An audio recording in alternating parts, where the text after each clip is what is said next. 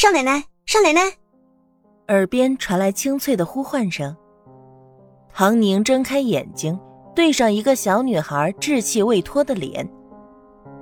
女孩子穿着青色盘扣布衫，下面是同色系裤子，腰间系着一片围裙，手里还捧着一盆热水。看床上的唐宁醒了，她松了口气，脸上也有了笑意。少奶奶，怎么我去端个水的功夫，您又睡着了？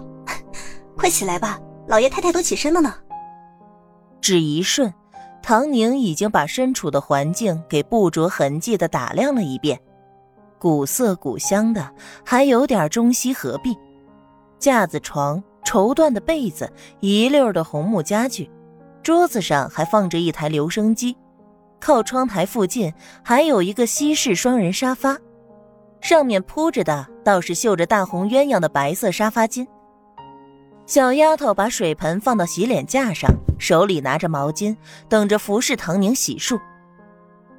嗯。我有些头痛，怕是昨天晚上没有休息好。我再躺会儿，你去告诉老爷太太一声。唐宁抚了抚额角，眼睛微眯。哎，那少奶奶您先歇着。唐宁挥挥手，又躺下了，闭上眼睛。系统，别装死，来活了。来了，宿主。恋爱万岁！系统就等着呢。情绪中是压抑不住的兴奋，仿佛摩拳擦掌，准备了许久。几乎是系统回话的瞬间，剧情传送到了唐宁的脑海里。房间外面的吴妈早就等着了，看见小姑娘一个人出来，连忙小声问道：“方丫头，少奶奶呢？”“哎呀，吴妈，过来说。”叫芳儿的丫头比吴妈的声音更小。把吴妈拉到一边，两人一同往外走了几步，这才又说道：“少奶奶呀，说没睡好，头痛起不来了，让我给老爷太太告假呢。”少奶奶，莫不是知道了？吴妈吃了一惊：“知道了又能怎么样？哎呀，少奶奶多好的人呐，长得又好，哪点比不上外面那些女人呢？你说少爷怎么想的？老爷太太竟也不管管。”芳儿丫头很是为她的少奶奶不值，她被吴妈扯了一把。行了，你觉得少奶奶好有什么用？男人家的心事，你个小丫头片子懂个屁，还不快去正堂？哎呦，那我赶紧去了。芳儿连忙快步往正堂走去。正堂正准备摆饭，张家老爷眯缝着眼，就着姨娘的手漱了口。姨太太的手白皙丰腴，看得上了年纪的老爷漱了口，还忍不住摸了一把。姨太太果然抓住机会，飞了一个俏媚眼过去。一旁木着脸坐着的太太不想看这两个人眉来眼去的，就开口问：“大少奶奶还没起吗？这都什么时辰了？”芳儿的脚尖刚踏到正堂的砖，就听见太太问话，连忙上前回话。禀太太，少奶奶说头痛要歇歇，今早不过来了，特让我来回禀老爷太太一声。不等太太说话，老爷一听儿媳妇身体有恙，连忙问道：“宁宁身子骨一向不错，怎么好好的头疼？凤儿，你去请个大夫，等到少奶奶歇歇好了，给大夫瞧瞧。”老爷说的是，我也正想说呢。他年纪轻不知事。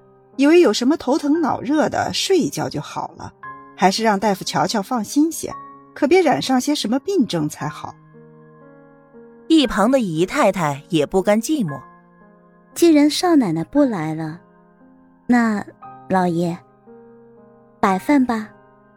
呃，老爷点点头，摆饭，你也坐下一块用早点。老爷。新莲姨娘娇嗔一声，故作胆怯的看了眼太太，好似害怕太太责怪。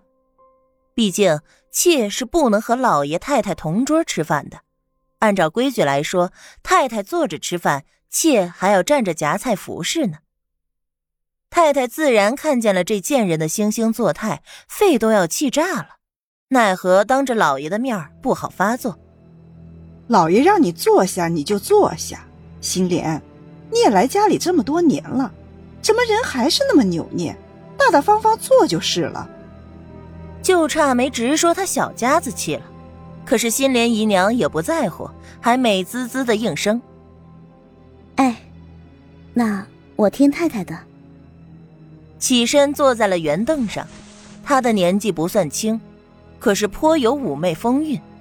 身穿裁剪合身的浅紫色旗袍，就刚才那么一起一坐间，都要展露身段，勾得老爷多看两眼。太太人已经麻木了，干脆转过眼不看那边。省得气到自己。早饭已经一一摆好，按照张府个人的口味两样粥点、三鲜包子、牛肉馅饼，还有几样小菜。年节不好，外面又时不时兵荒马乱的。纵然张府在京南根基深厚，家下也节省了开支。这个节省法比起外面的平民百姓，依然不知道舒服到哪里去了。用完早饭，太太忍不住问道：“为民上回来信，不是说要回来一趟，可有说具体时日？”并无，不过想来也快了。提起儿子，老爷对着老七也多说了两句：“媳妇那里你要多劝导才是，别让他钻牛角尖想不开。不管为民怎么样，让媳妇尽管放心。”张府就是他的家，他仍旧是张府的大少奶奶，这一点是不会变的。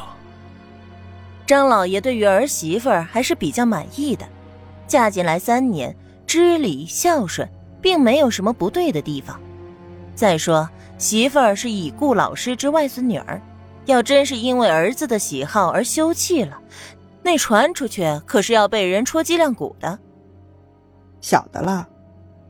太太点点头，深以为然。我会好好同他说，想必他心里也明白的。儿媳妇儿是个柔顺的，太太对于说服他还是比较有信心。